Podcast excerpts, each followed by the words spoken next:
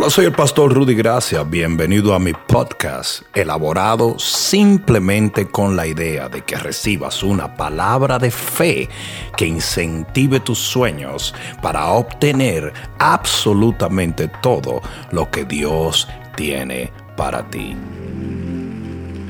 Escucha esto antes de sentarte. Voy a compartir algo lo más breve posible. Pero dice en Efesios 4:27 y es todo lo que voy a leer.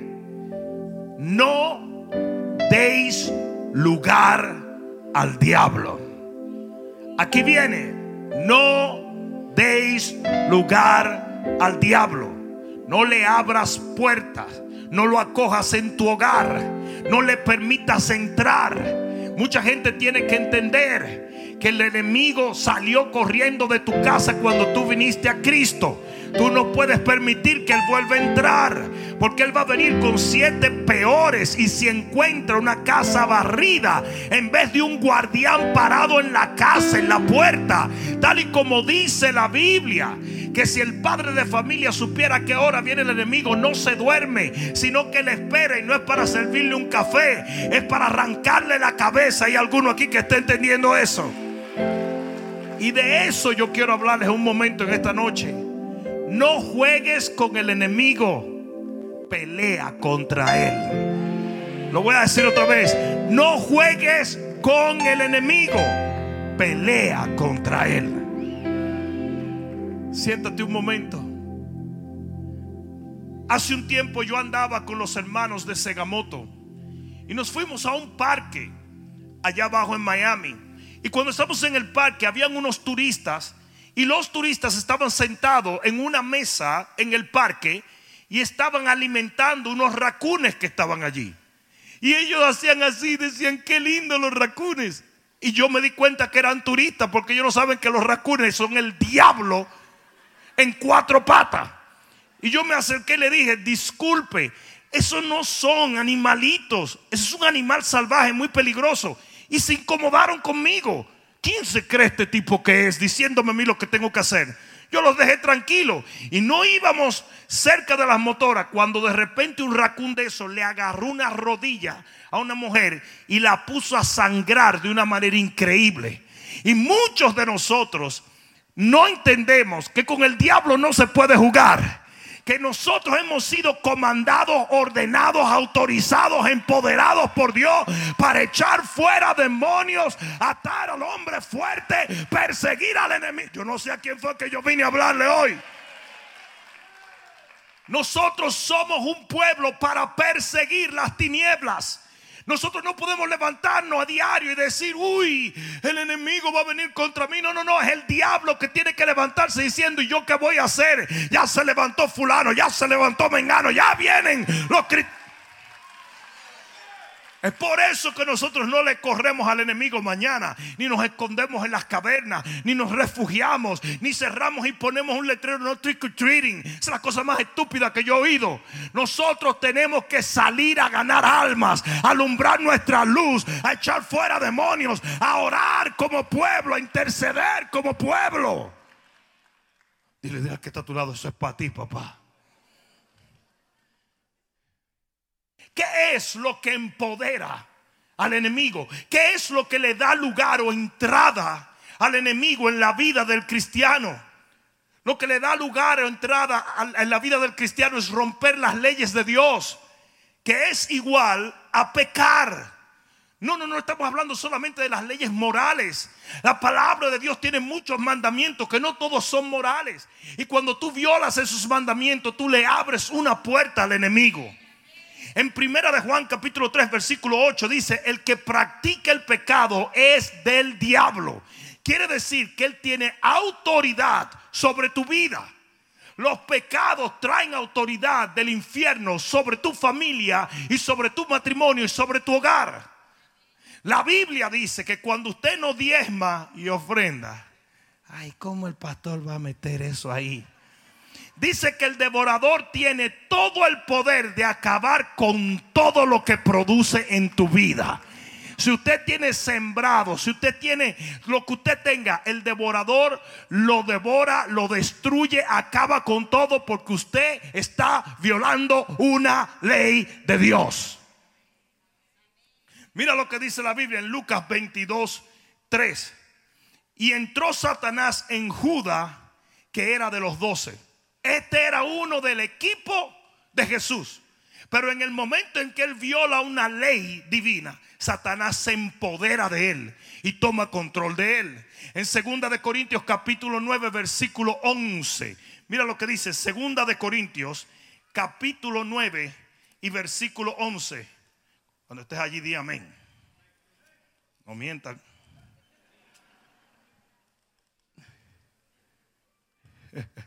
Ni yo he llegado ahí. Pero fíjate esto. Esto nos demuestra a nosotros que el poder de Dios está en nuestra obediencia. Eh, eh, iba a leerlo, pero no puedo, no puedo basarme mucho. Ya se nos ha ido el tiempo, no puedo leer muchas escrituras. Juan 8:44 dice, el Señor le dice a los fariseos, ustedes son hijos de vuestro padre el diablo porque los deseos del diablo quieren hacer. O sea que cuando usted obedece al enemigo, violando las leyes de Dios, usted entra en el poder directo del enemigo. Como si él fuera tu papá, que tiene la máxima autoridad sobre tu vida. Los hijos de Dios tienen a Dios como padre y por eso Dios tiene autoridad sobre nosotros. Por eso Dios no es tu tío, tampoco es tu primo, tampoco es tu amigo, Él es tu padre. Y en la Biblia no hay una mayor autoridad que la del Padre. Y lo que pasa es que cuando usted obedece los deseos del enemigo, el enemigo pasa a ser su papá, pasa a ser su autoridad. Usted le cae en las manos al enemigo. No le gustó, ¿verdad? A mí tampoco, pero así es. En segunda de Timoteo capítulo 2, segunda de Timoteo, esta sí creo que tengo que leerla, pues si no van a creer que estoy hablando falsa doctrina. Segunda de Timoteo capítulo 2 versículo 24. Mira lo que dice la palabra. Porque el siervo del Señor no debe ser contencioso. ¿Hay algunos siervos del Señor aquí? ¿Hay siervas del Señor aquí? Pues oye lo que te dice la Biblia. Usted no puede ser contencioso. ¿Sabe lo que es contencioso? Que usted anda peleando y persiguiendo a los demás cristianos. Dice, sino amable para con todos, aptos para enseñar y sufrido que con mansedumbre corrija a los que se oponen, por si quizá Dios le conceda que se arrepientan para conocer la verdad. Usted tiene que ser manso como Jesús es, no menso, manso. Versículo 26, y que escapen del lazo del diablo en que están cautivos a voluntad de él. Entonces, ¿qué pasa? Muchos que son siervos de Dios que caen en disputas y en problemas y en, en, contenciones y en falta de perdón, terminan cayendo en un caso de, en un lazo del enemigo. Hasta ahora me está siguiendo. Porque cualquier violación a las leyes de Jehová empodera al enemigo para tomar control de tu vida. Me hubiera gustado que alguien dijera amén, pero por lo tanto, en este día yo quiero compartir rapidito siete cosas que tú debes saber sobre el poder de Satanás. Siete cosas que tú debes saber sobre el poder de Satanás, lo que él puede hacer. ¿Por qué? Porque la Biblia dice claramente que nosotros no ignoramos sus maquinaciones. Nosotros tenemos que saber cómo se mueve el diablo, cuál es su poder, cuál es su habilidad. Entonces, yo quiero que en este momento, con el fin de que el cristiano en este momento aprenda a tomar a Satanás en serio. Yo, yo, yo, obviamente nosotros constantemente decimos, ah, él anda como león rugiente, pero Jesús le tumbó los dientes. Eso soy yo muy bonito, pero no es cierto. Porque muchos de ustedes saben que han sido mordidos por el enemigo. ¿O no? Él sí devora y él sí destruye, él sí hace daño porque él tiene poder. No sé si me están entendiendo. Y yo creo que uno de los problemas que tienen los evangélicos es que le han quitado tanto el poder al enemigo que no se sienten ni retados a batallar contra él. ¿Estoy hablando de sí o no? ¿Sí o no? Si usted ve que una persona tiene el potencial de hacerle daño a su familia, usted no le da lugar, usted no le abre la puerta, usted no lo deja entrar a casa. No sé si me están entendiendo. Pero si usted ve una persona inofensiva y usted ve que una persona que puede entrar a la casa, usted lo deja entrar. Y ese ha sido el truco que muchos han usado para molestar a los niños. El 80% de las molestaciones sexuales de los niños ocurre con una persona que tú nunca pensaste que lo haría. Entonces hoy yo quiero a ti enseñarte que Satanás es poderoso para que usted lo vea como un adversario, como un enemigo, porque así lo vio Jesús y así lo tiene que ver usted. La razón por la cual el Señor te ungió con el Espíritu Santo es simplemente para que usted eche fuera demonios, para que usted lo persiga, para que usted lo ate, para que usted lo aplaste, para que usted... ¿Qué es lo que está haciendo la iglesia hoy? Que ha dejado hasta de practicar liberación. Hoy no se habla de intercesión. Hoy no se habla de batalla espiritual. Hoy los cristianos quieren venir, recibir cualquier cosita y largarse. No, usted tiene que aprender que la unción que usted tiene es para poner al diablo debajo de los pies de la iglesia. Y el mismo llamado que la Biblia te hizo predicar el Evangelio, te lo hizo también para echar fuera demonios. Si usted no está echando fuera demonios, usted está mal. Si usted no está tomando control contra las tinieblas, usted está mal. Dice la Biblia que no tenemos lucha contra sangre y contra carne. Si no, eso quiere decir que sí estamos en guerra. Sí estamos en guerra.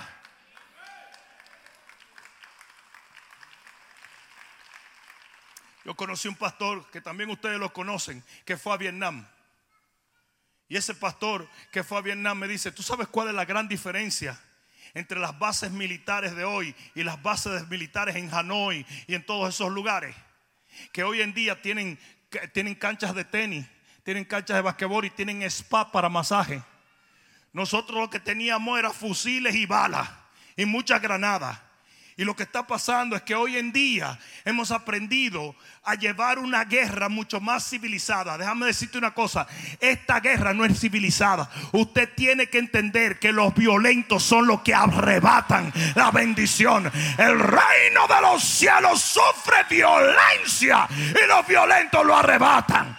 El que no quiera violencia se tiene que ir a servirle al diablo. Jesús dijo, yo no he venido a traer paz, yo he venido a traer guerra. Esto es una guerra, esto es una batalla campal y cada vez se pone peor porque dice que el diablo sabe bien que le queda poco tiempo y por eso tiene más furia que nunca. Hay un montón de cristianos abriéndole las puertas con el pecado, con las tonterías. Yo le acabo de enseñar a ustedes que hasta el que es contencioso, y tú sabes la cantidad de cristianos que andan persiguiendo a otros cristianos, condenando, maldiciendo a otros cristianos o en enemistad. Tú no sabes que tú estás empoderando el infierno mismo en rebeldía. La rebeldía empodera al diablo. Y como no entendemos el poder que tiene el enemigo, decimos, ah, no importa, que se siente ahí, se bebe un café y seguimos para adelante. No, el enemigo, si tú le das un chance, te arranca la cabeza. Si como ese racún, tú te pones a darle cositas. El otro día yo fui a un sitio y digo, y llego y le digo a la persona, ¿y dónde están los niños? Ahí ellos están por allá atrás, en un, en un sitio de, de, unos ranchos de Acre y había un lago. Y cuando voy, están los muchachitos tirándole pedazos de pan a un alligator. Y yo le dije a ellos, ¿tú sabes cuántos dientes tiene esa cuestión que está ahí? Jugando con un aleguero. Así son los cristianos, muchos están jugando con el diablo. Muchos están jugando. Hay algunos que, que me están oyendo hoy, están diciendo que exagerado, que religioso. No te juegues con el diablo. En un abrir cerrar de ojos te destruye, te devora, te acaba, mata a tus hijos, destruye tu matrimonio, te arruina. Porque en ningún momento Dios llamó de que tú establecieras un pacto de paz con el infierno. Usted es su archienemigo. ¿Alguien está entendiendo eso? Usted es su archienemigo. La luz nunca puede mezclarse con las tinieblas. Usted se tiene que ocupar en perseguir al enemigo. Porque si no lo hace, el enemigo lo está persiguiendo usted y usted no lo sabe.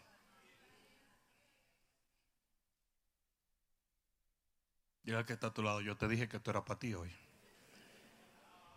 Siete cosas que debes saber sobre el poder de Satanás. Número uno, el poder de disfrazarse. Segunda de Corintios capítulo 11 versículo 14 dice que Satanás se disfraza de ángel de luz. Y esto lo está hablando en un contexto de los falsos profetas. Tú necesitas entender que cuando el enemigo, Satanás, el diablo, destruyó la familia de Job, lo que le dijeron fue, fuego del cielo cayó sobre tus hijos, sobre tus haciendas. ¿Por qué? Porque al enemigo le encanta hacerse pasar por Dios. No sé si me está... ¿Alguien me está entendiendo? Entonces él se viste de ángel de luz. Eso es lo que a él le gusta. Él le gusta aparentar que está haciendo algo bueno cuando está tratando de destruir tu vida. A Jesús, Él se le aparece a tentarlo con la palabra, con la Biblia.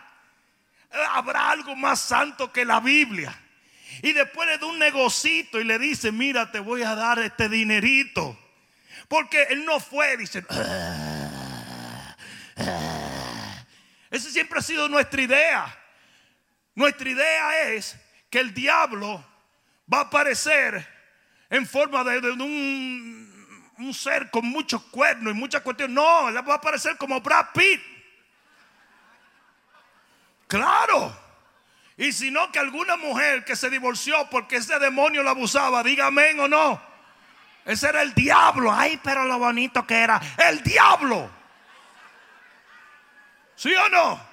Porque Él va a venir vestido de ángel de luz. Ese es su disfraz predilecto.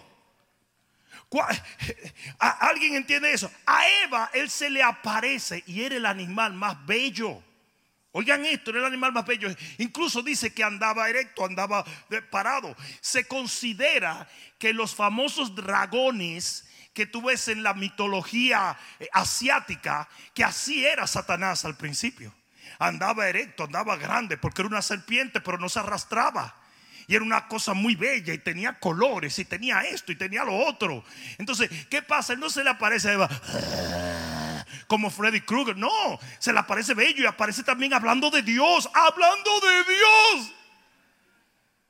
Entonces lo primero que usted tiene que saber es que Él tiene poder para disfrazarse y que usted tiene que tener discernimiento para poder entender que detrás de algunas cosas religiosas está el mismo infierno. Miren los anuncios de Halloween, son todo y el enemigo matando y destruyendo y asesinando. Y hay sacrificios humanos y sacrificios de animales y viajes satánicos en esa noche. Y sin embargo los papás andan mandando a los niños a caminar solos por ahí. ¡Qué locura! ¿Qué le puede pasar a mi hijo con dos pistolitas y una botita de vaquero? Tú no sabes lo que el enemigo está haciendo. Las cosas más inofensivas pueden llegar a ser las más destructivas. Alguien debió decir amén.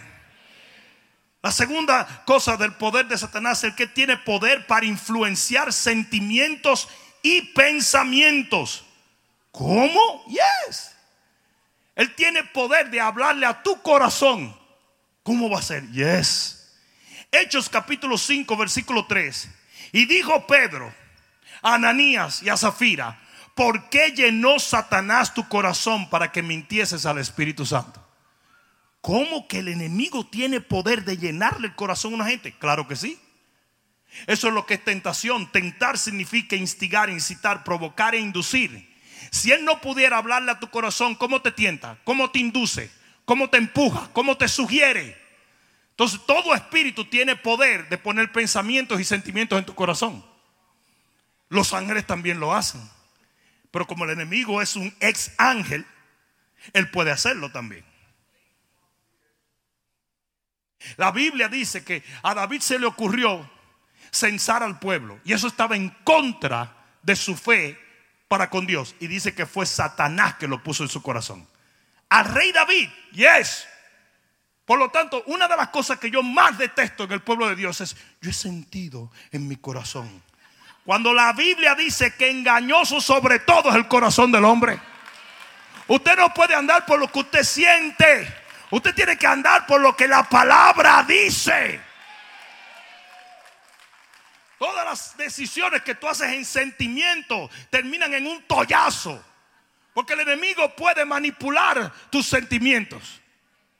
No sé si me están entendiendo aquí.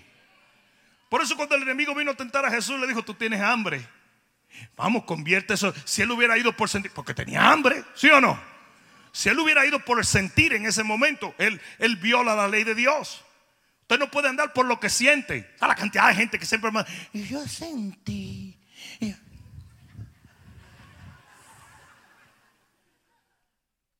Usted tiene que moverse por principios. Usted tiene que moverse por ética. Usted tiene que moverse por la palabra. Usted tiene que moverse en sabiduría. La sabiduría habita en la, en la prudencia, dice. Hay gente que de repente dice, me voy de la iglesia. ¿Y qué fue? Es que yo sentí en el ombliguito. No. Don't do that. Are you nuts? Hay una sabiduría que es terrenal y diabólica. En Juan capítulo 13, versículo 2, dice, y cuando cenaban, cuando estaban cenando con Jesús, como el diablo ya había puesto en el corazón de Judas Iscariote, hijo de Simón, que lo entregase, ¿cómo? Entonces, siendo un discípulo de Jesús, caminando con Jesús, viviendo con Jesús, el diablo le pudo poner algo en el corazón. Yes.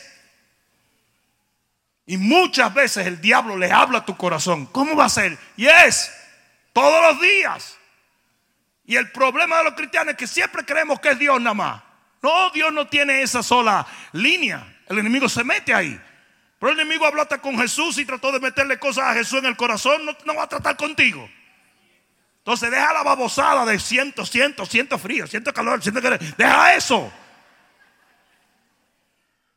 Los pastores estamos anulados. Cada vez que una gente viene a hablar con nosotros, dice, pastor, porque yo, eh, eh, el Señor puso en mi corazón. Entonces, ¿para qué viene a hablar conmigo? Él no es el jefe mío. Vete a lo que te da la gana. Ah, no, no, no, no, pastor, disculpe, disculpe. Yo sentí, también está mal, baboso. Ok, pastor, fue una idea mía. Dime qué tú crees. Ah.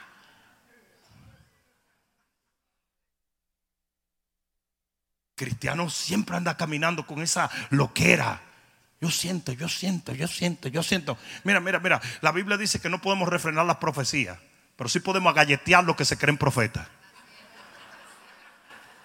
que hay un montón de locos creyendo ser profeta. Usted no es ni probeta. No puede ni siquiera organizar su casa y andan queriendo organizarle la vida a todo el mundo. Aquí desde que yo oigo una gente de que dando profecía en los grupos, le cierro el grupo.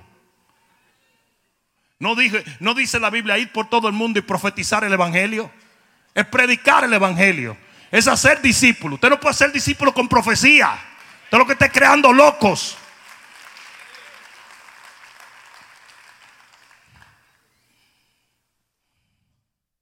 Yo siento, yo sentí, y yo, yo, tuve un sueño, y el peperón iba rodando, y, el queso iba, y se juntaron los dos, y vi un triángulo, eso es una pizza, la misma que te metiste a las 8 de la noche.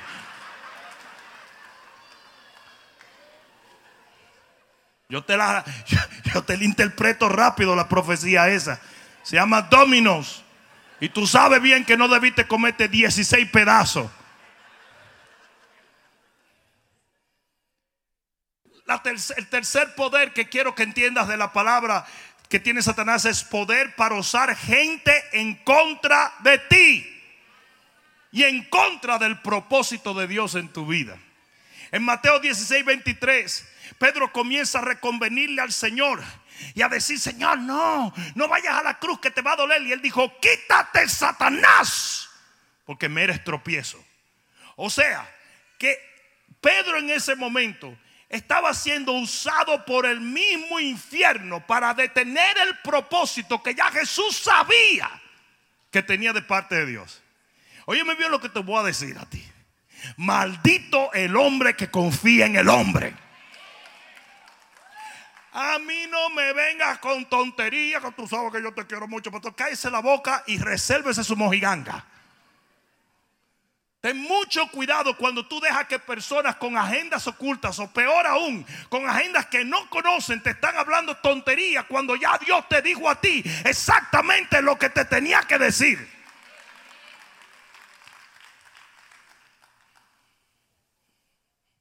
Dice que había un profeta joven. Le dieron la indicación, usted va y hace esto, esto y esto. No puedes comer, no puedes devolverte, no puedes regresarte por el mismo camino. Y dice que vino un profeta viejo. Y le dijo, hey, ¿para dónde vas? Y dice, no, no, no, no me puedo parar. No, no, pues yo soy profeta también. Todavía la Biblia nunca ha explicado por qué ese tipo le hizo esa maldad a ese muchacho. Pero cuando el profeta viejo le saca de quicio al muchacho, se lo lleva a comer, dice que vino y lo devoró una bestia. Y tú tienes que entender que hay muchísima gente que te dicen rabashaga, abababashaga, abababa. Es el diablo que está hablando. Pero pastor, ¿cómo puede ser? Le pasó a Pedro, cariño, ¿cómo no te va a pasar a ti?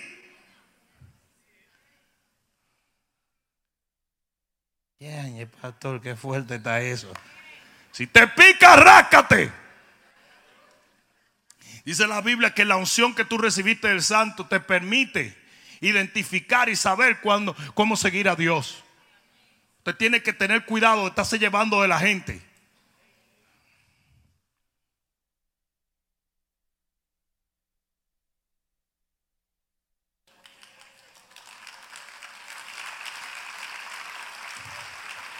¿Sabe lo que le dijo la misma esposa de Job a Job? Maldice a Dios y muérete. Mira qué consejo más hermoso. Igualita a su mamá de amargar. Pero esa era la esposa de Job, una mujer en la iglesia, una mujer evangélica. Mira cuál fue la profecía que le dio y el consejo que le dio. Maldice a tu Dios y muérete. No, tú no te puedes llevar de la gente. Porque el enemigo puede usar gente. Como Dios puede usar gente también para guiarte. Pero es por eso que usted tiene que tener discernimiento para conocer uno y otra cosa. No sé si me... Cuatro.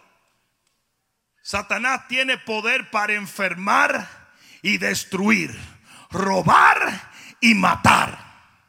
En el libro de Job capítulo 2 versículo 7 dice, y Satanás salió de la presencia de Jehová e hirió a Job con una sarna maligna. Óyeme bien, cuando dice maligna, está hablando de una sarna que no es solamente, no es solamente una picazón, no estamos hablando de salpullío. Estamos hablando de una sarna con el poder. Era un tipo de cáncer en la piel. Con el poder de matarlo porque es una sarna maligna. No sé si me están entendiendo. Y dice que fue Satanás que lo hirió con eso. No Dios, Satanás. En Lucas 13, 16 dice que la mujer que estaba encorvada, Jesús dijo que tenía 18 años atada por Satanás mismo. Porque Satanás, una de sus especialidades es la enfermedad.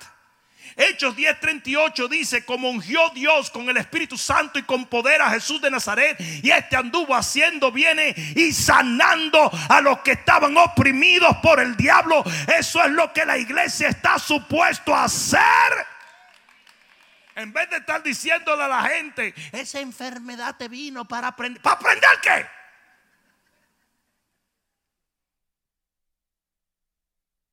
Otro día yo me encontré con una persona, yo no sé qué fue el tipo de enfermedad que le dio, se le cayeron todos los dientes.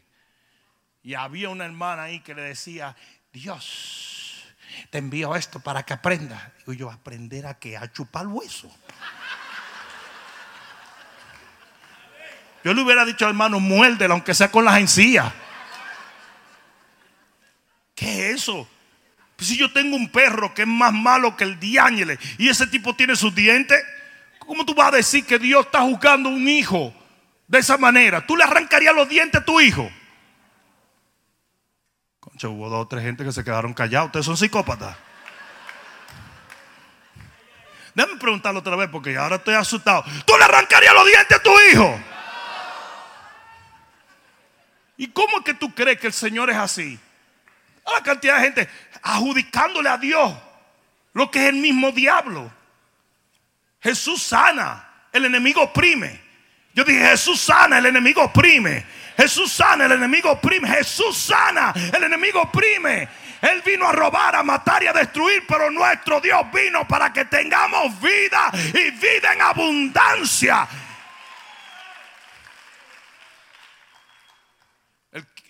Lucas capítulo 22, versículo 31, dice que el Señor le advierte a Pedrito, Satanás te pidió para zarandearte como a trigo.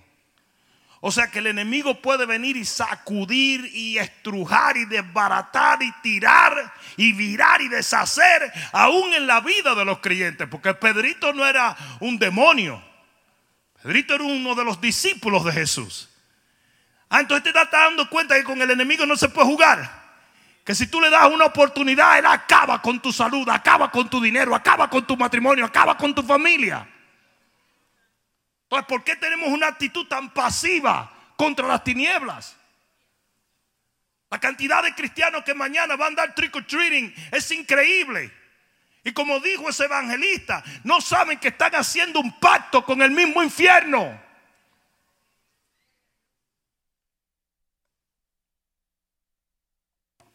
El quinto poder, poder para quitar la palabra del corazón.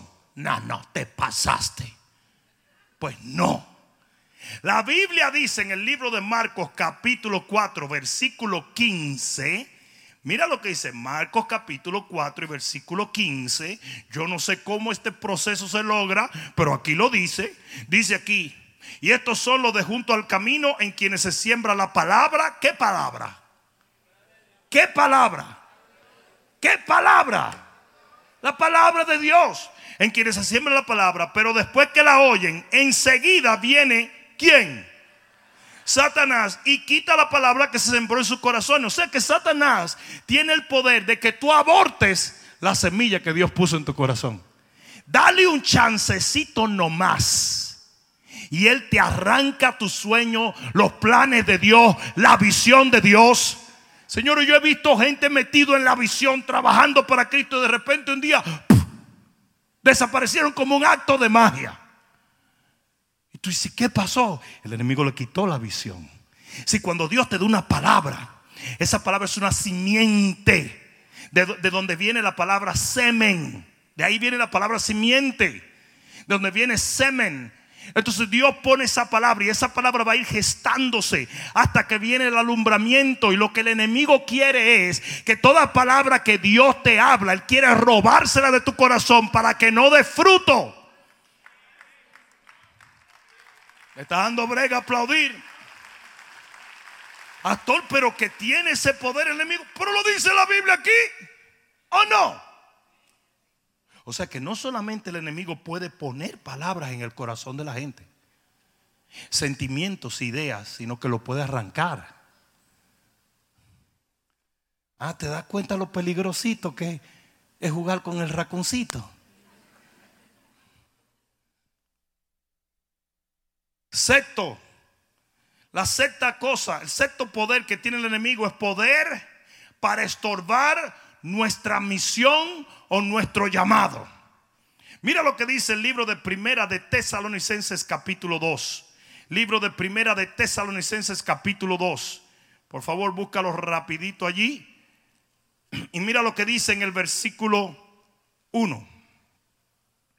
Porque vosotros mismos sabéis, hermanos, que nuestra visita a vosotros no resultó vana. Pues habiendo antes... No, no, espérate, esa no es. Vamos a segunda del tesalonicense, porque aquí se enredó la cosa. Bueno, lo que dice la Biblia allí.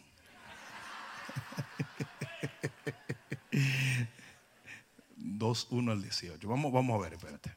Porque yo nunca me equivoco. Aquí habla, la escritura que ando buscando, la escritura que habla de que vendrán tiempos peligrosos y de que, y de que el enemigo va a tratar de detener nuestro llamado de una manera u otra. En segunda de Corintios capítulo 12 versículo 7 dice la palabra, oye bien esto, que a Pablo se le asignó un emisario del diablo para que él no pudiese llevar su revelación a la gente y le llamaban el aguijón de la carne. ¿Tú sabes qué era lo que el aguijón de la carne hacía? Lo abofeteaba. Donde quiera que él llegaba a predicar una campaña se armaba un lío. Si el tipo se metía en un barco lo quería hundir el enemigo. Si el tipo llegaba a predicar un sitio lo quería meter en un calabozo. Porque el enemigo quiere neutralizar tu misión. Ustedes saben la cantidad de cristianos que hoy no están haciendo nada no están predicando, no están hablando palabras, no tienen grupo, no están haciendo nada. Y de repente yo dice, pero ¿y qué fue lo que pasó? Yo te voy a decir, el enemigo te neutralizó. Te dio cuatro galletas, te abofeteó para que tú no pudieses llevar adelante tu ministerio. Y, las iglesias están llenas de gente que todavía aman a Jesús, pero no han ganado un alma ni por error. Todavía vienen y cantan y alaban y lloran y se estrujan y babá. Pero no están predicando, no están haciendo discípulos. Chismeando sí, porque tienen mucho discernimiento ahora, pero no predicando la palabra. Porque el enemigo va a tratar de estorbar. Va a tratar de estorbar tu misión. Y tiene el poder para hacerlo. Él asigna, asigna eh, demonios para que abofeteen a aquellos que tienen ministerio. Y sí tiene poder. Y la séptima cosa es poder para condenar o acusar.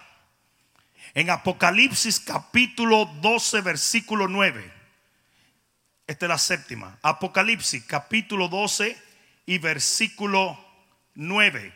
Quizás esta escritura la has leído en otra ocasión, pero dice, y fue lanzado fuera el dragón, la serpiente antigua, que se llama Diablo y Satanás. Mira, le dio todos los títulos para que sepa de quién está hablando.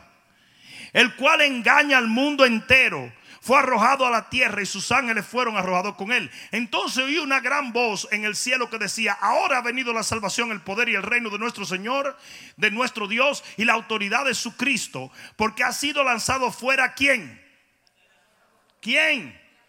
El acusador de nuestros hermanos, oigan, de los de la fe, el que los acusaba delante de nuestro Dios.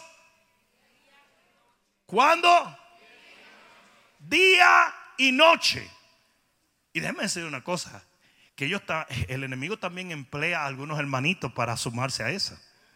Sé, ¿alguna vez tú te has sentido impuro, condenado, como que ya no mereces servirle a Dios? Y de repente viene un hermanito o una hermanita, una sangrijuelita, vampirita, hija del chupacabrita a devorarte lo poco de fe que te queda. ¿Ustedes se acuerdan los amigos de Job? En el momento más vulnerable de su vida le dieron filete. Y hay momentos donde tú estás tan down y tú lo que estés necesitando, alguien que te eche una mano y dice, aparece Tremeburcia, Agripina lengua, mime. Yo estoy seguro que Job tenía otro tipo de gente que él conocía, ¿o no? Pero ¿cómo va a ser que no? Por Dios, si era un varón perfecto, un hombre de Dios. Pero no es que el enemigo lo lleva a la misma puerta. Entonces todo lo que es condenatorio, acusación, todo lo que... ¿Sabe lo que le dijo el enemigo a Jesús? Si tú eres hijo de Dios. ¿Sabe lo que él estaba haciendo, verdad? Poniéndole dudas a Jesús de que él era el hijo de Dios. ¿Cuántas veces tú no te has sentido un impío siendo salvo? No te has sentido débil teniendo el Espíritu de Dios. No te has sentido pobre cuando los cielos están abiertos sobre tu vida. No te has sentido desorientado cuando el Espíritu de Dios te guía. ¿Sí o no? Estoy hablando la verdad, ¿sí o no? ¿O soy yo solamente que me siento así? Él es un acusador. Él es un perseguidor. Él constantemente quiere hacerte sentir condenado desamparado. Te quiere hacer sentir como una víctima. Y lo peor de todo es que hay muchos cristianos que aprenden a llenar ese rol de víctima. Porque la gente, hay mucha gente que le da conmiseración y atención a las victimitas. Entonces andan todo el tiempo, jure por mí. Él me mintió. Él me dijo que me amaba. Y viven con un freaking drama todo el tiempo. Y es una novela lo que tienen la mayoría del tiempo para que la gente le haga ñi, ñi, ñi. Tú agarras un peinecito, lo peine y le da una galleta por ahí. Nunca le haga ese show a nadie. No. No, no, no, no, no, no, no. Una cosa que yo aprendí fue a educar los perros míos. Y yo nunca le permití a un perro de esos que andara todo asustado y eso. No, no, no, no. Le tenía miedo a algo, yo lo llevaba y le decía, vamos a ver, vamos a ver, porque así hacía mi papá conmigo y yo no era perro.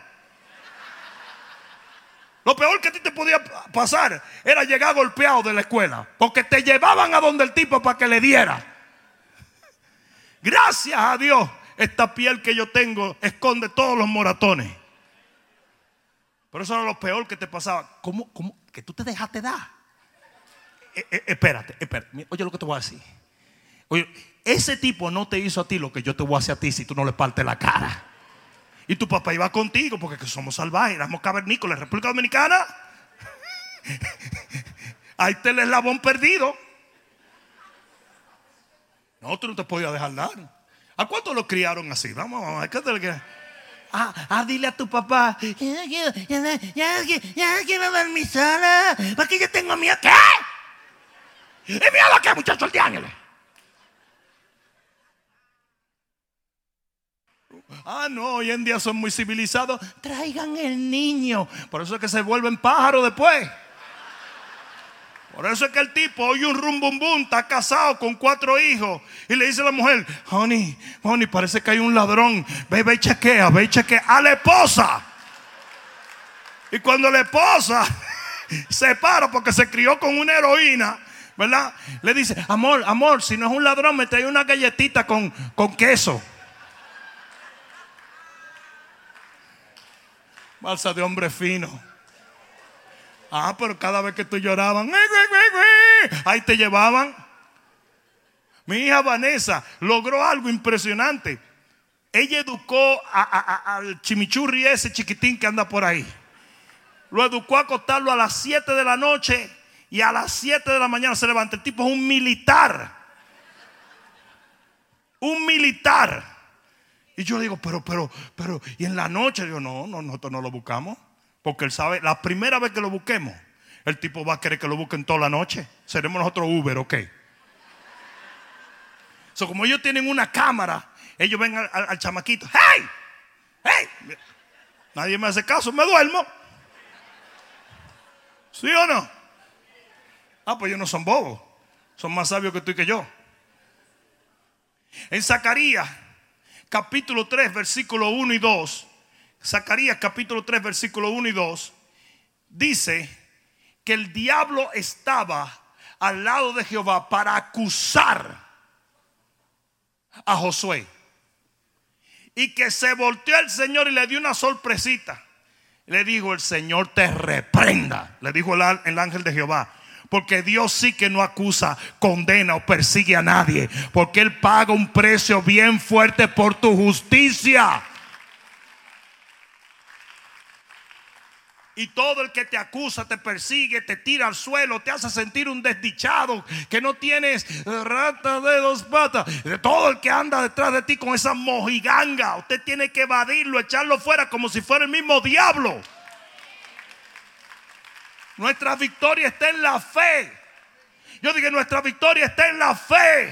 Aquí va de nuevo, nuestra victoria está en la fe. Ten mucho cuidado con estar viciado viendo los comentarios de todos esos locos babosos en el internet. Ahora está todo el mundo. Oh my God, oh my God. qué se cree la gente? Pastor, gloria a Dios, pero está muy gordo. Pastor, gloria a Dios, pero está muy negro. Pastor, ¿y qué le importa a la gente eso? ¿Qué le importa a la gente eso? Como que yo le he dicho eso a ellos alguna vez. Y la gente de la iglesia que cree que es su deber meterse en la vida del pastor. ¿Tú me has visto alguna vez meterme en tu vida? Yo he ido a la cocina de tu casa a echar lo que tú estás haciendo. Pecó Judas y Jesús ni lo condenó, ni lo persiguió, ni nada. Dejó que él hiciera su decisión. Pecó Pedro y Jesús tampoco lo persiguió, ni lo condenó, ni lo rechazó. Cada uno hizo su decisión. Y eso es lo que yo hago aquí. Yo te enseño la palabra, usted decide. Ah, no me vengas con cuento que por tú no estás haciendo lo que estás supuesto a hacer, se te derrumbó la vida y yo tengo la culpa. ¡Ay, ñeñe! Y es así. Ah, no. No me venga con esa mojiganga, ¿no? Porque ustedes son de la gente que le gusta ir a IKEA, llevarse las cosas de IKEA para la casa y no leer los manuales. Dice porque están en Randostandon, en sueco están. Sí, porque en IKEA vienen en sueco las cosas. Pero entonces cuando tú armas tu disparate de IKEA, que tú dices, la esposa tuya dice, y no era una mesita de noche. Eso, eso pensé yo, pero lo que salió fue una vacinilla. Es lo mismo porque es para la habitación. ¿Qué es eso? Ponen al niño, y el niño va a parar en una gaveta. Y no era una cuna. Yo creo que no, que era como para que uno depositara el niño allá abajo. ¿Qué es eso? Porque a usted no le gustan seguir las instrucciones. No sé si alguien me está entendiendo. Pero eso, eso es lo que yo soy, un spiritual coach. Mira qué cosa más hermosa, como salió en English. Sí, querubín. No, no, no, no, no, no, no. Acabo de recibir un doctorado y esto no es mentira. Soy doctor. El que quiere que yo le recete algo, nada más hábleme. Yo llamé muy orgulloso yo Rosa diciendo, acabo de recibir mi doctorado. Me dice, entonces me puedes recetar algo. Chico, en teología. O sea ahora en adelante es doctor Rudy, ¿ok? Hay que comparar, pero tú no eres doctor. Tú tendrás una melena, pero no eres doctor. Habiendo dicho todo esto, siete cosas que Satanás tiene poder. Yo voy a decir la cosa que Satanás no tiene ningún poder. Y quiero que me escuches bien porque hasta este momento muchos pudieran pensar que yo estoy glorificando el poder del enemigo cuando no es así. Yo te estoy enseñando que eres un contrincante y un adversario y un enemigo digno de prestarle atención. De todas maneras, hay algo que el enemigo jamás tendrá poder y es poder para resistirnos. O sea que por más poder que el diablo tenga, nosotros tenemos más poder que él. El enemigo no puede resistir al hombre y a la mujer de Dios cuando nosotros marchamos contra él. Él no puede quedarse. Y le... Ah, yo no sé a quién fue que yo vine a darle gloria.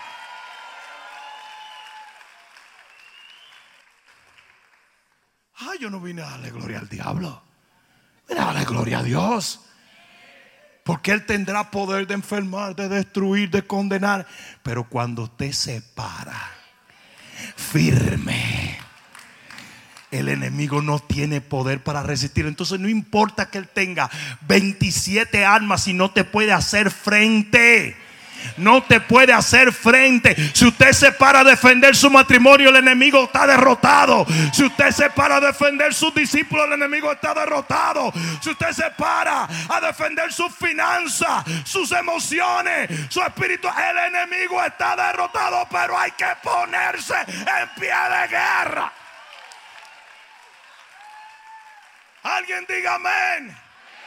Y eso es exactamente lo que yo quiero dejar en el corazón de la iglesia en esta noche. El pacifismo evangélico ha permitido que el enemigo se empodere de cosas que él tiene que ser echado fuera de ellas. Mira esto. La Biblia dice que en Mateo 4:10 el enemigo comenzó a tentar a Jesús y a hacerle frente y vino y atacó y empujó y de repente, digan de repente, Jesús le dijo, vete Satanás. Y dice que el diablo le dejó. Automáticamente él usó toda su estrategia, trajo todo su poder, vinieron todos sus demonios, pero Jesús nada más le dijo, vete Satanás y salió corriendo. No, no, no, no, si yo fuera tú yo le diera gloria a Dios. Y después que Jesús demuestra ese poder contra el enemigo, nos da ese poder a nosotros. Y en el libro de Santiago, capítulo 4, versículo 7, dice, resistid al diablo y él huirá de vosotros. De vos, no de Jesús, de vosotros. De vosotros. Es la misma autoridad, es el mismo espíritu, es la misma palabra que coronó a Jesús con poder, la que nosotros tenemos. Y si usted le resiste, él sale corriendo. Porque él podrá tener poder de hacer muchas cosas, pero no tiene poder para resistirnos. No tiene poder. Nosotros sí tenemos poder para resistirlo a él. Pero no tiene poder para resistirlo a nosotros. En primera de Pedro capítulo 5 versículo 8 dice, sed sobrios y velad, porque vuestro adversario, y así es como tú tienes que ver al enemigo, no como un gatito que tú le pasas la manito por la cabeza. No, no, no. Como un adversario, como un contrincante. Dame decirte una cosa. Tu adversario puede ser mucho menos poderoso que tú. Y si tú te descuidas, te desbarata. Mike Tyson fue uno de los peleadores más poderosos que hubo en la historia del boxeo. Y la primera vez que él pierde, perdió con Buster Douglas que era demasiado inferior a él. Pero tú sabes lo que él estaba haciendo la noche anterior, bebiendo y fumando. Porque él se hallaba que ese tipo era tan... Yo, yo, yo, manco lo voy a tumbar. Ah, por Moreno le arrancó la cabeza. Y de ahí eso fue un declive total para Mike Tyson. Y así tú puedes tener todo el poder que Dios te ha otorgado, pero si usted subestima al enemigo, el enemigo lo derrota. Y eso es lo que está pasando en la iglesia de Cristo. Nos hemos vuelto tan analíticos, tan civilizados, que no estamos entendiendo que el enemigo es bien delicado y que hay que hacerle frente y resistirle y batallarle. No sé si me están entendiendo. Primera Pedro 5.8 dice, sed sobrios y velad porque vuestro adversario el diablo anda como león rugiente buscando a quien devorar, al cual resistid, al cual resistid firmes en la fe. Mi pregunta para ti, y no sé si extendiste la escritura, si tú no le resistes, firme en la fe, Él te devora. Lo voy a decir otra vez. Si usted no toma una actitud bélica, antagonista, violenta contra el enemigo, el enemigo te devora. Eso es lo que pasa mucho en la iglesia. Gente poderosa, gente ungida, gente de Dios terminan destruidos, alejados del Señor porque subestimaron al enemigo. Ahí dice, sed sobrios y velad. No cierres un ojo. Tal y como cuando tu suegra está en la casa. Usted no cierra un ojo. Usted se pone crazy glue aquí, así en la noche, para que ella piense que usted la está mirando. No coma nada, no beba nada. Y si acaso ella cocina y le pasa un plato de sopa, usted le dice, su hija va a comer de esto. Come mi amor. Y si ella dice, no coma mi hija, no coma, ya usted sabe que va para McDonald's. Yo le estoy dando sabiduría. Si ustedes la quieren agarrar, eso es problema de ustedes. Mañana van a estar la suegra volando en su escoba por todos sitios. Y nosotros reprendiendo en el nombre de Jesús. No puedo creer que el pastor dijo eso. Pues sí.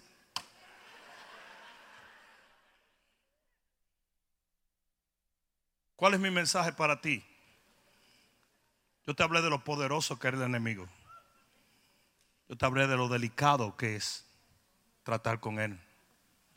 Yo te hablo a ti de que Él tiene el poder de destruir, de enfermar, de acabar contigo, de ponerte pensamiento, de arrancarte. A menos que tú le declares la guerra.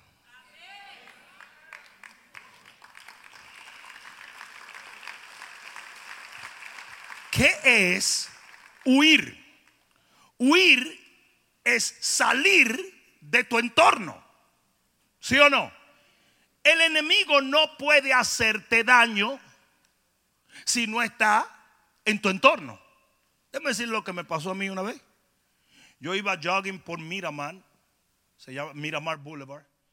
Y en ese entonces había muchos solares vacíos y muchos de los dueños de esos solares lo declaraban como agricultura y ponían ciertos animales allí para no tener que pagar taxi, un, racket que muchos de ustedes hacen.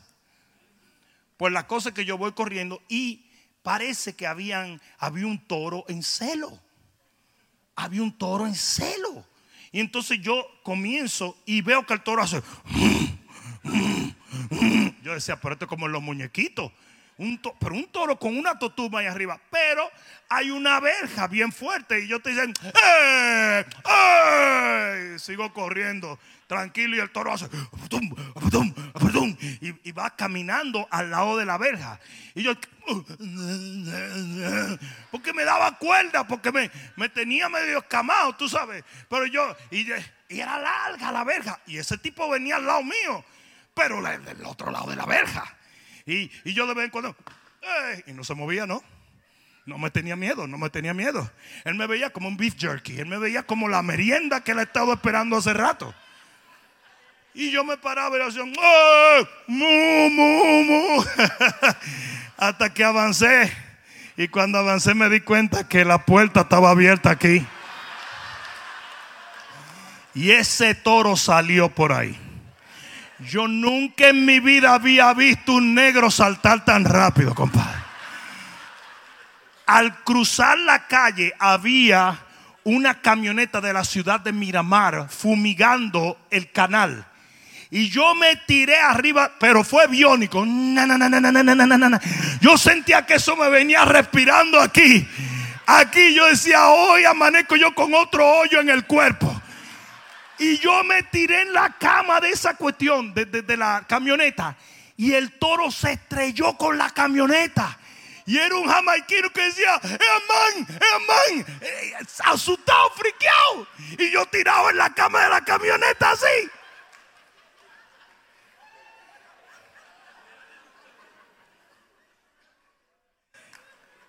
Moraleja.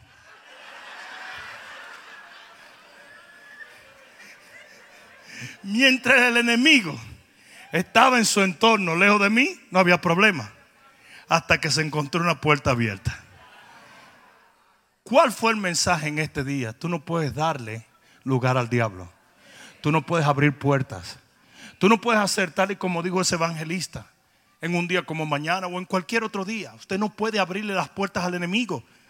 Porque Él es capaz de entrar y devorar a todo el mundo en tu casa.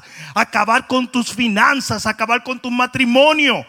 Usted sabe lo que usted tiene que hacer. Usted tiene que hacer como dijo Jesús sobre el padre de familia que si supiera que ahora viene el ladrón, lo espera firme para batallarlo y arrancarle la cabeza. Usted tiene que tomar una actitud violenta y bélica contra las tinieblas. Iglesia, es tiempo de perseguir al enemigo. Es tiempo de declararle guerra. Es tiempo, es tiempo, es tiempo. No, no, no, si se lo vas a dar, dáselo fuerte. En el nombre de Jesús. Es más, ponte de pie, dale un grito de guerra a Jehová. Aleluya. Yo dije, aleluya. Aleluya. Dejémonos de estar con la bobada de andar escondiéndonos del diablo. Como si nosotros no fuéramos el terror y el pánico del mismo infierno.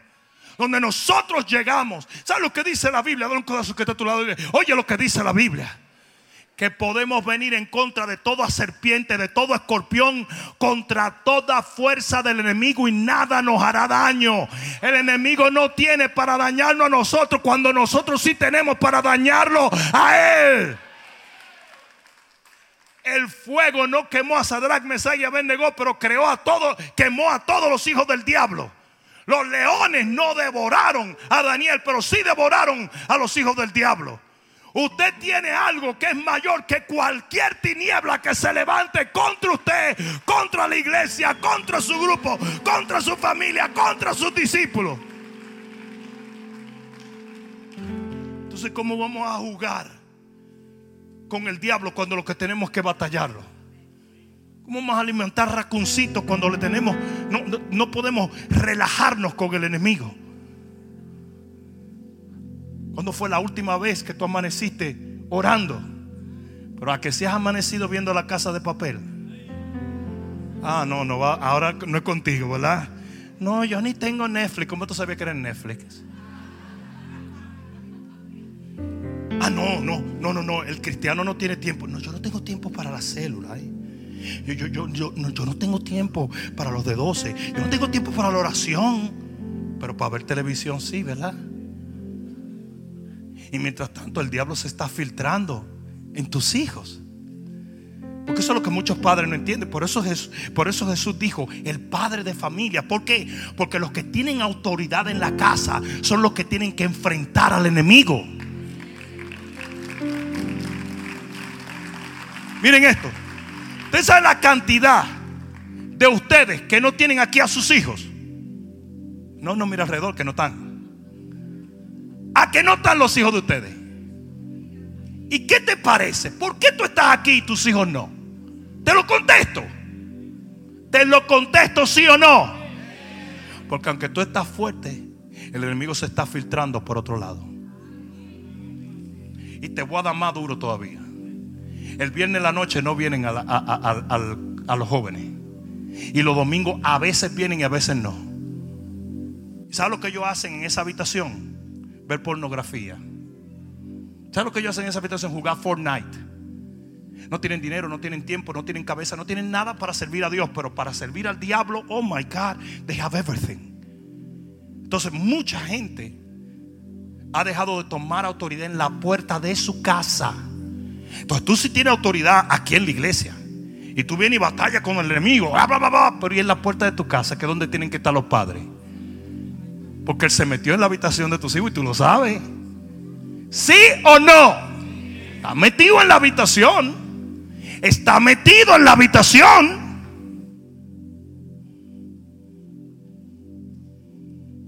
Dice que el padre de familia tiene que pararse. Si usted es madre de familia, pero usted es que está ahí empoderado, usted se para en esa puerta y dice, en esta casa serviremos a Jehová. Aquí no puede entrar el enemigo. Usted saca su espada y lo echa afuera en el nombre de Jesús.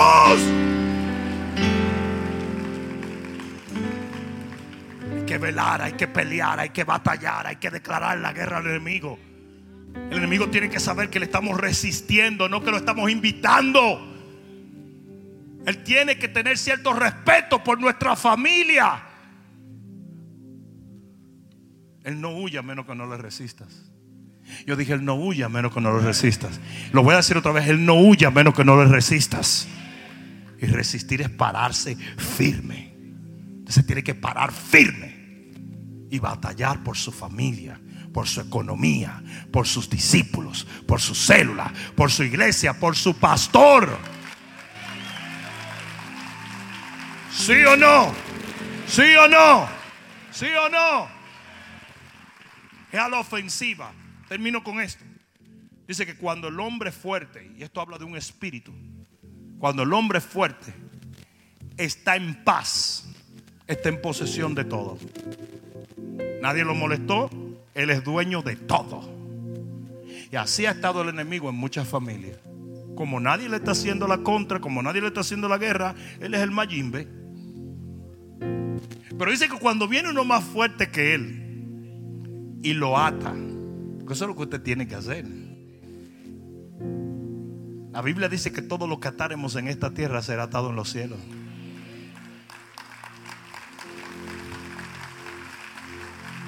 ¿Sí o no? Ah, pero para atarlo hay que batallarlo. Yo, yo le conté a ustedes la historia, ¿verdad? Se metió un cocodrilito ahí atrás en el lago de aquí. Sí, sí, para que tú no le estés haciendo así con la manito. Y viene un tipo y me dice, pastor, no se preocupe que yo lo saco. Digo yo, oye, qué, qué raro. Yo no sabía que los latinos tenían negocio de sacar lagarto. Usualmente esos son los americanos. Tú sabes que saben sacar lagarto y los American Indian. Entonces el tipo me dijo, no, no, no, no. Mañana en la mañana yo vengo y le saco eso de ahí, pastor. Digo yo, ah, pero maravilloso. Yo quería venir porque yo quería ver por primera vez un latino con un tipo de negocio de extracción lagartífera. El tipo mete su camioneta de reversa. Ahí estaba estábamos toditos así pendientes. Y el tipo saca su teléfono y pone en YouTube cómo sacar un lagarto de un lagarto. Dios es mi testigo, señores. Cuando el tipo sacó y estaba viendo el video, yo dije, espérate, que por aquí es más fino. Yo le dije, yo voy a estar mirando desde allá. Señor, el tipo agarró, tiró un pedazo de pollo y al ratito jaló el lagarto. El tipo, después de haber visto el video, se inspiró le vuela arriba al lagarto por atrás y lo amarra. Mano, no le estoy diciendo ninguna mentira. Amarra el lagarto en la boca, en el cuerpo, todo. El lagarto está todo amarrado. Y le dice a Goss Graso, ayúdame Goss a ponerlo en la camioneta. Y Goss lo agarró por atrás y lagarto le dio con la cola. ¡Pipa! Y dice el tipo, esa parte no la vi en el video. Le faltó la parte de que, la cola había que agarrarla con cuidado. El tipo se concentró tanto en la boca para amarrarlo que le dejaron el, suelta la cola y le dio una galleta a Goz. El que blanco quedó con su galleta así. Yo tuve que llamar a su esposa y decirle, no fue una mujer que lo golpeó. Pero el tipo batalló su lagarto, lo persiguió hasta que lo amarró. Entonces dice que cuando el hombre fuerte está sin que nadie lo moleste, lo persiga, lo batalle, lo busque, le tire una carnada para encontrarlo, lo desentierre del agua. Dice que él está en paz, pero cuando viene uno más fuerte que él, y esos son ustedes, porque ustedes tienen la unción del Santo de Israel. En esta iglesia ahora mismo hay más poder que todo el poder de las tinieblas que se va a desatar mañana. Y cuando nosotros estemos ahí afuera y oremos, los cielos se van a abrir para la gloria de Dios. Y todo lo que el diablo estaba planeando hacer va a ser frustrado, detenido.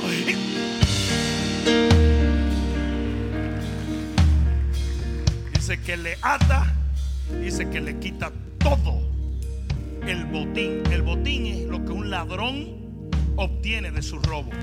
O sea que todo lo que el enemigo te ha robado tú lo puedes volver a tomar siempre y cuando aprendas a declararle la guerra. Nuestro equipo de intercesión llamado las centinelas, amén. Nosotros, yo les pedí a ellas que se subieran en la plataforma antes de cada servicio para que todo el mundo viera la actitud en la cual tenemos que entrar al servicio. Cuando nosotros venimos aquí no venimos a ser entretenidos. Venimos literalmente a atar al enemigo en el nombre de Jesús. Entonces tiene que haber un espíritu de guerra, tiene que haber un espíritu belicoso, de violencia espiritual. Hay alguno aquí que está entendiendo palabra de Dios. Acércate un momento, levanta tus manos al cielo y vamos a orar. Aleluya. Vamos, levanta tus manos, levanta tus manos. Todo el mundo con sus manos levantadas. Vamos, vamos, vamos, vamos, vamos, vamos, vamos.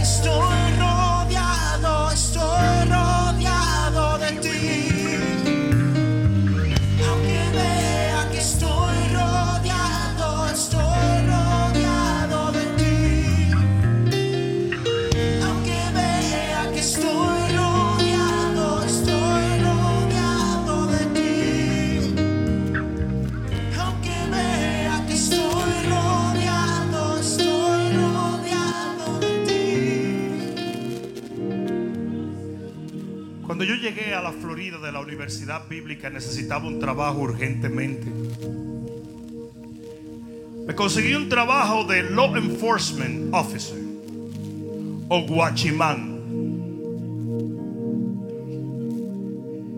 Empecé a trabajar seguridad en un lugar bastante peligrosito.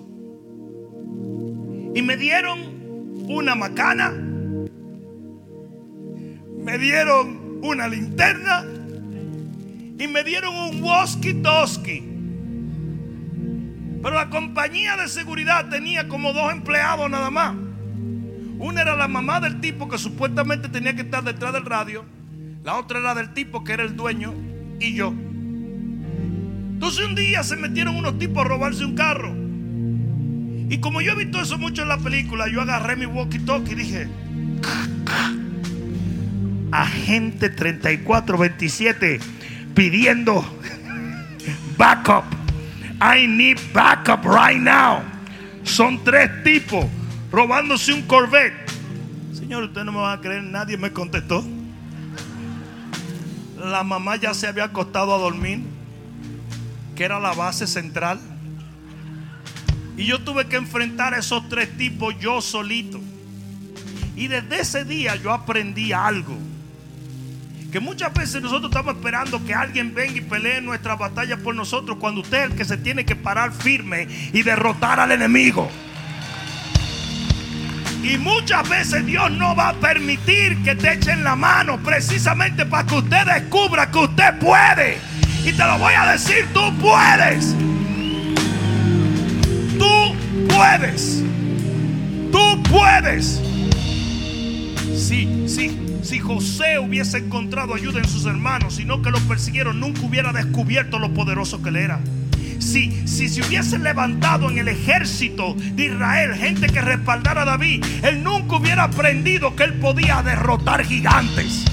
Y usted tiene que declararle la guerra al enemigo. Deje de estar corriendo del enemigo y comience a corretearlo en el nombre de Jesús.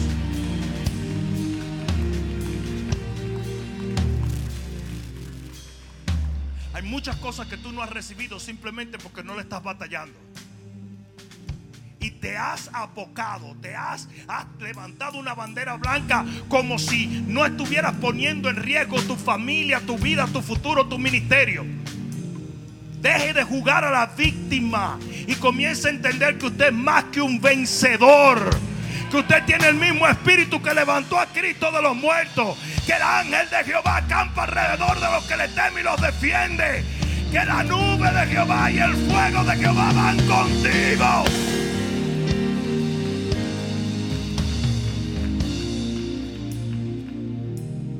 Esa es la cantidad de brujos que yo enfrento cuando voy a predicar a las naciones de Latinoamérica. La cantidad de capos de droga que quieren amenazar a uno. Los países que están en problemas políticos, de ahora medio socialistas, que cuando uno va con el evangelio le asignan gente para que lo persigan. ¿Tú crees que a mí me importa eso? Mayor es el que esté en mí que el que anda en el mundo. Y por más moriqueta que hace el enemigo, nunca me han puesto un dedo encima. Nunca me han puesto un dedo. Nunca. Y si me lo ponen un día era porque era mi tiempo para partir. Y tampoco le tengo miedo a eso. Yo dije, tampoco le tengo miedo a eso. Porque ni a la muerte se le tiene miedo cuando usted tiene al Señor. Ah, parece que no me escucharon. Yo dije, parece que no me escucharon. Yo le voy a decir a ustedes una cosa. Y esto es una realidad. Cuando la pastora María parte uno de los problemas de los tiempos más duros de ese proceso,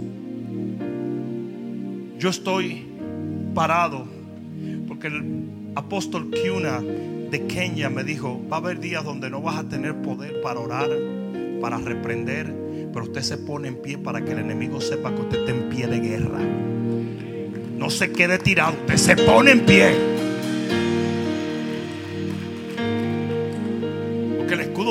No es necesario hablarlo. Cuando usted se para en fe, el escudo está ahí. Mira esto. Yo me paré y de repente el Señor abrió mis oídos y yo oí la voz de Satanás que dijo, ahora sí lo destruí. Ahora sí lo destruí. ¿Saben cómo yo sé que lo que yo oí en ese momento era real? Porque una semana después vino un profeta de Dios y me dijo, el enemigo dijo, ahora sí que lo destruí, pero tú te pusiste en pie y le derrotaste una vez más.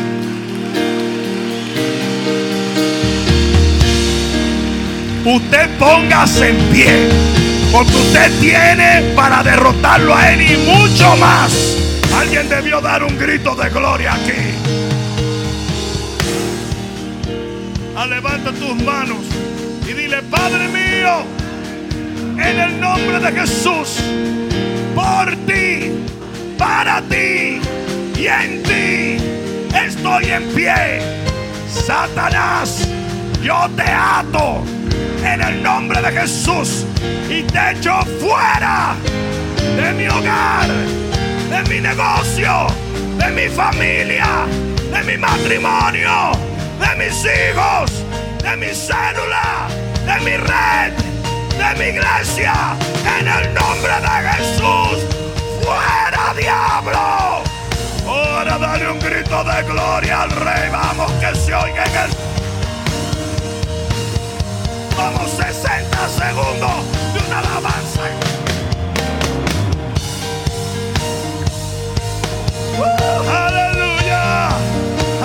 Espero que esta palabra cale profundamente en tu alma y que se convierta en pasos de fe que te permitan llegar al destino que nuestro Señor ha trazado delante de ti y de los tuyos. Dios te bendiga.